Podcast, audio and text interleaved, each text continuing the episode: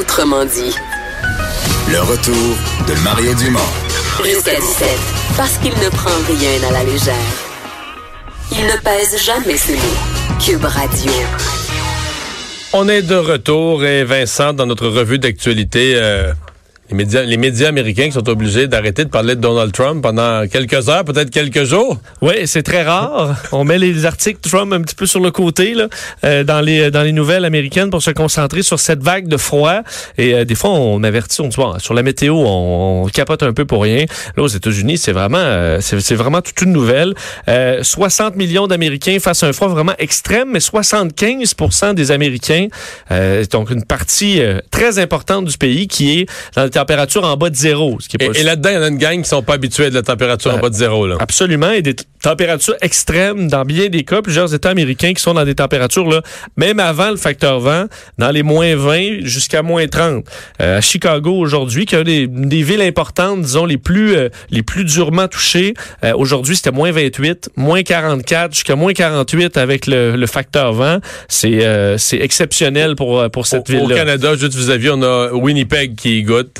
L'ouest oui. de l'Ontario aussi. On a jusqu'à des moins 50 euh, avec cette, euh, cette vague de froid polaire qui descend de façon exceptionnellement basse. C'est le cas aussi en Russie. Ça descend des deux côtés euh, des, du, du, pôle. Le vortex polaire. Le vortex polaire qui nous envoie jusqu'à vendredi dans certains cas aux États-Unis. Ça a causé d'énormes problèmes. Là, on parle de plus de 3500 vols annulés, dont 2000 juste à, à Chicago. Qui Mais un... les vols sont annulés à cause du... Il n'y a pas de neige. Y a une tempête aussi ou c'est vraiment à cause du froid? Il y a du... Ben, en fait, il y a, ça dépend des aéroports, mais plusieurs endroits, il y a eu énormément de poudrerie, euh, un peu comme on a connu chez nous, mais les, les grands froids avec des, des vents forts euh, amènent la poudrerie, alors ça a arrêté euh, carrément le, le euh, les, bon, les, les, employés des aéroports. Et dans certains cas, les froids extrêmes pour des endroits des aéroports qui sont pas habitués, ça peut être des problèmes aussi pour la, la, la, l'équipement. L'équipement. Alors, dans bien des cas, on a tout simplement reporté les vols. Je voyais à Chicago, c'est juste rouge, là, tout est annulé euh, ou, presque.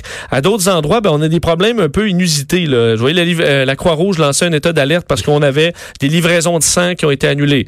Euh, les, la poste a été arrêtée dans au moins 10 États touchés par le, froid.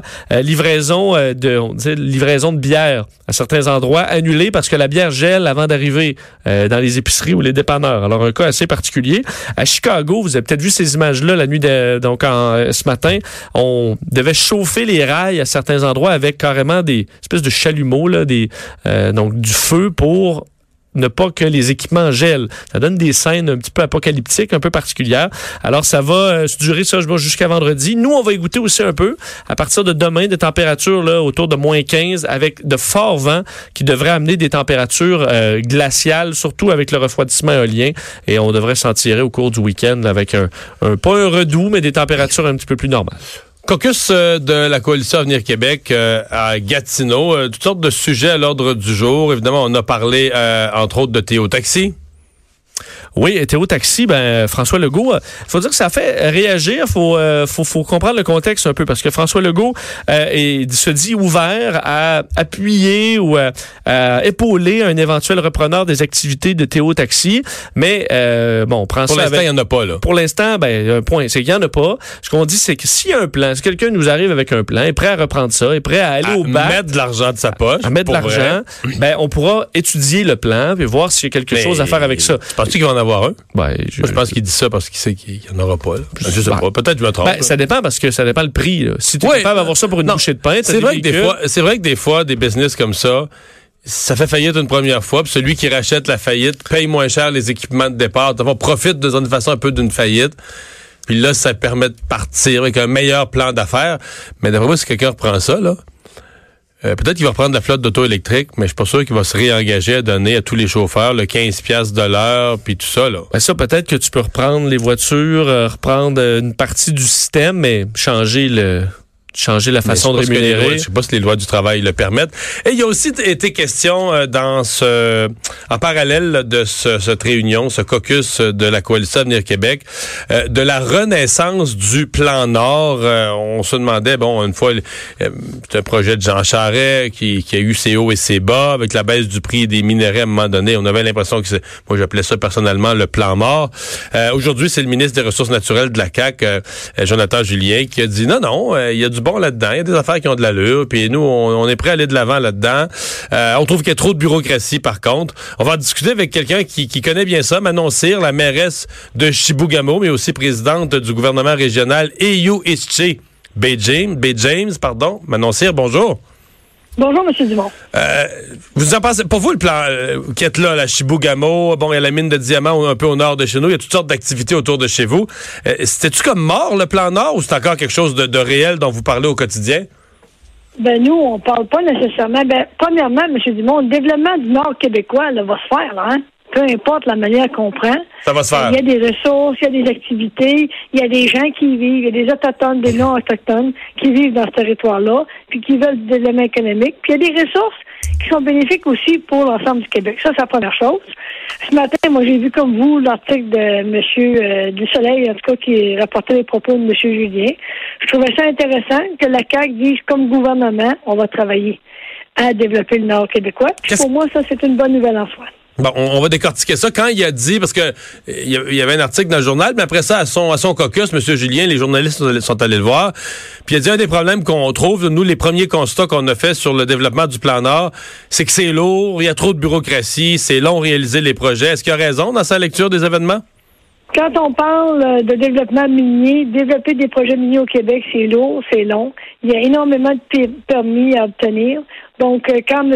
Julien nous dit, ben écoute, on veut alléger la procédure, on veut garder la rigueur réglementaire. Hein? On- Aujourd'hui, on développe une mine, on, on est au 21e siècle, on fait ça en 2019, pas comme on faisait ça en 2059, en 1959. Donc, ça, c'est clair que c'est positif. Donc, respect de l'environnement, on va dire, faut, faut s'assurer de la- restauration après.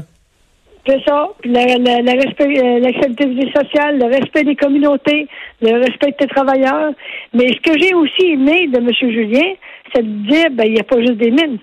Il y a de la forêt, il y a de la diversification économique, il y a d'autres possibilités, puis il y a des gens qui veulent vivre concrètement dans le Nord. Alors ça, c'est des bonnes nouvelles pour nous, euh, en tout cas pour moi, à mes oreilles. Mhm. Euh, Qu'est-ce qui, parce qu'on on nous dit le, le développement du Nord est dépendant, entre autres, euh, du prix du minerai. Quand le prix du minerai baisse, le fer, entre autres, oups, là, ça, ça descend. Euh, bon, est-ce que, est-ce qu'il y a moyen d'avoir un développement stable, continu, qui soit moins, moins dépendant de, disons, des fluctuations du, du prix des différents minerais? Ben, la chance qu'on a dans le Nord québécois, c'est d'avoir différents minéraux. Fait qu'on peut espérer que les variations de prix ne se feront pas à tout le monde, baisseront pas tout le monde en même temps. C'est vrai. Euh, vous savez, Chibougamau, c'est d'abord et avant tout un camp minier euh, qui a été développé à partir de la production de l'or et du cuivre. Mais aujourd'hui, quand on parle de production de diamants, éventuellement de lithium, éventuellement encore d'or, de fer et autres, vanadium, c'est intéressant parce que c'est une variété minérale.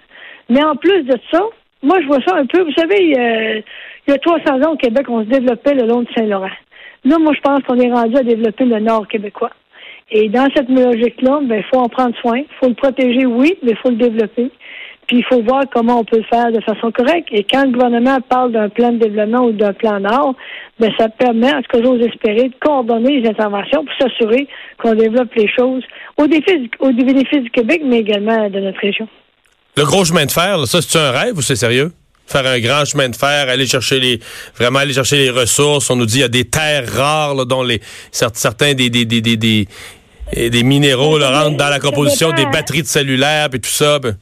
Ben, ça dépend de quel chemin de fer vous parlez. Euh, c'est sûr que le CN, le nord québécois, est déjà accessible par chemin de fer.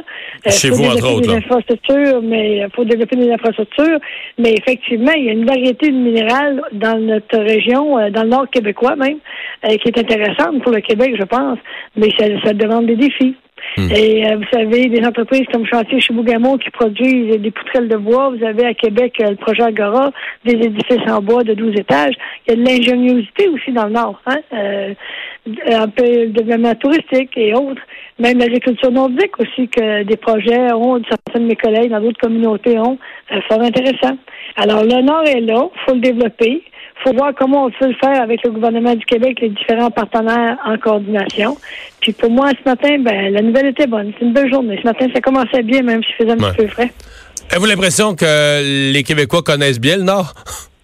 Non, pas du tout. Ils connaissent rien de ça? Euh, la grande ben, majorité? Ils connaissent rien. Ben, il y en a beaucoup qui voyagent en flying, fly out. Hein? Ils partent du sud, ils partent de Matane, ou ils partent de Gaspésie, ou de Québec, ou Montréal, pour venir travailler dans le Nord. Ouais, ceux qui vont travailler là.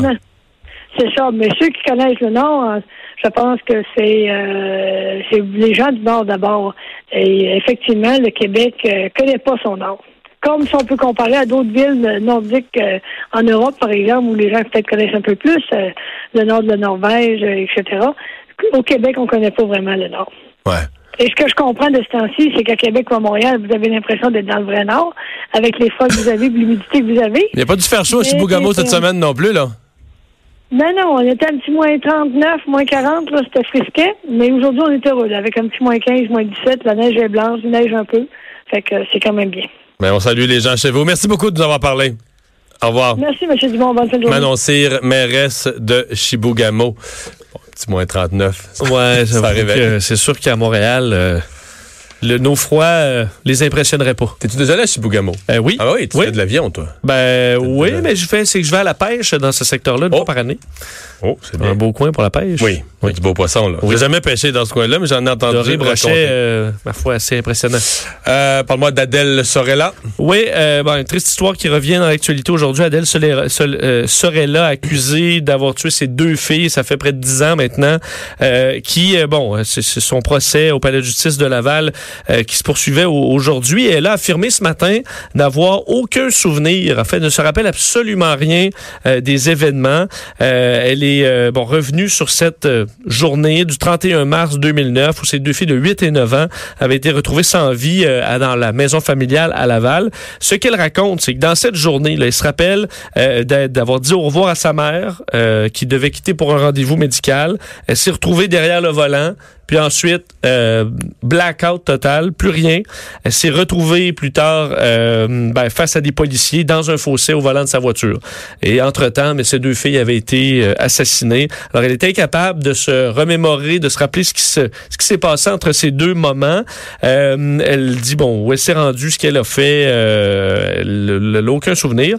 Alors, ce que, entre autres, le jury a demandé aujourd'hui, c'est si elle avait déjà pensé ou eu l'idée de faire du mal à quelqu'un d'autre qu'elle-même, parce qu'elle avait déjà eu des tentatives de suicide, parce qu'elle avait déjà voulu s'attaquer à quelqu'un.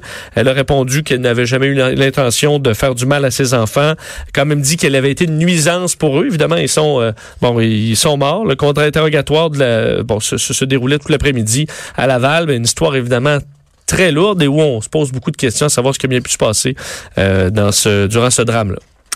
Et euh, on continue de revenir, ressasser tout ce qui s'est passé hier à la Maison Blanche, alors que les chefs des services de renseignement, des différents services de renseignement aux États-Unis, ont comparu, ont fait un tour d'horizon, euh, Iran, Corée du Nord, enfin, tous les dossiers chauds.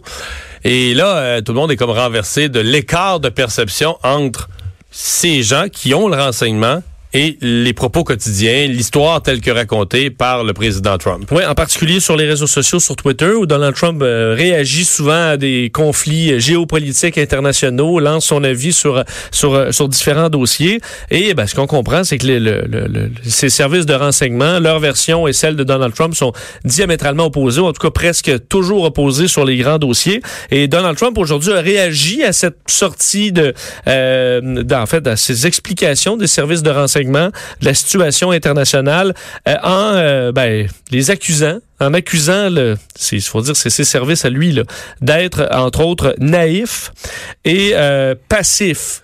Avoue que c'est surréaliste là. Ben, non, mais si on t'avait dit il y a dix ans, un jour, un président américain dira que la CIA, sont des, les dirigeants de la CIA sont des gens naïfs. T'aurais dit, ben voyons, ça n'arrivera jamais. C'est arrivé Euh, entre autres au sujet bon, la directrice de la CIA qui s'était présentée, le directeur du renseignement aussi, euh, qui euh, bon, qui ont été nommés par Donald Trump aussi, il faut se le rappeler, qui ont expliqué que bon, qui entre autres au niveau de l'Iran, où Donald Trump, il a tweeté encore euh, dans les dernières heures pour dire que l'Iran avait fait, en fait, depuis que lui était président, l'Iran avait vraiment changé de ton parce qu'avant c'était vraiment une menace à l'international et que là ils ont carrément changé de ton depuis que Donald Trump s'est mêlé du dossier. Même chose du côté de la Corée du Nord, ce qui n'est pas du tout le portrait donné par les services de renseignement. Ce qu'on explique, c'est que euh, ben, pour euh, pour l'Iran, ben c'est eux respectent le, techniquement l'accord qui a été conclu en 2015, euh, envisagent de prendre leur distance, mais c'est normal parce qu'ils ont absolument aucune retombée économique euh, de, de, cette entente-là, parce qu'on leur a ramené euh, toutes les sanctions contre Téhéran.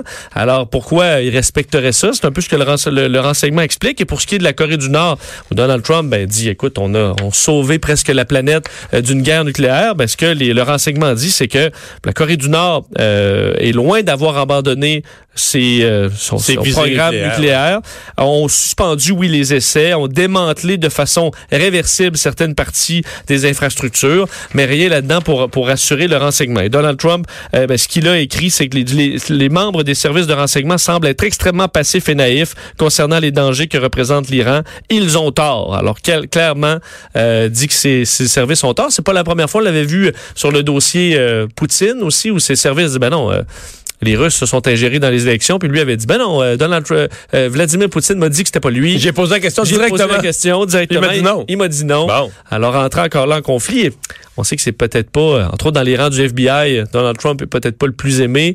J'ai une partie des, des agents là-bas et on comprend qu'à la CIA, d'autres, ne doivent pas se faire que des amis. Hmm. C'est quand même risqué de se mettre tout ce monde là dos. je suis d'accord. C'est les meilleurs enquêteurs au monde. Là. Ben, ben, je le sais pas. Mais ils ont une force incroyable. peut-être des services. les, Israéliens ou les Britanniques, il y en a quelques-uns qui peuvent être forts, mais ce que je veux dire. Avec des moyens plus réduits. Oui. Mais, euh, si eux décident de faire des enquêtes sur Donald Trump, là. Euh, oui, non, ça, ça peut. Euh, surtout qu'on écoute, on blâme la CIA pour plein d'affaires tout croche. Alors, si, si jamais c'est vrai, ils sont capables de faire des entourloupes aussi.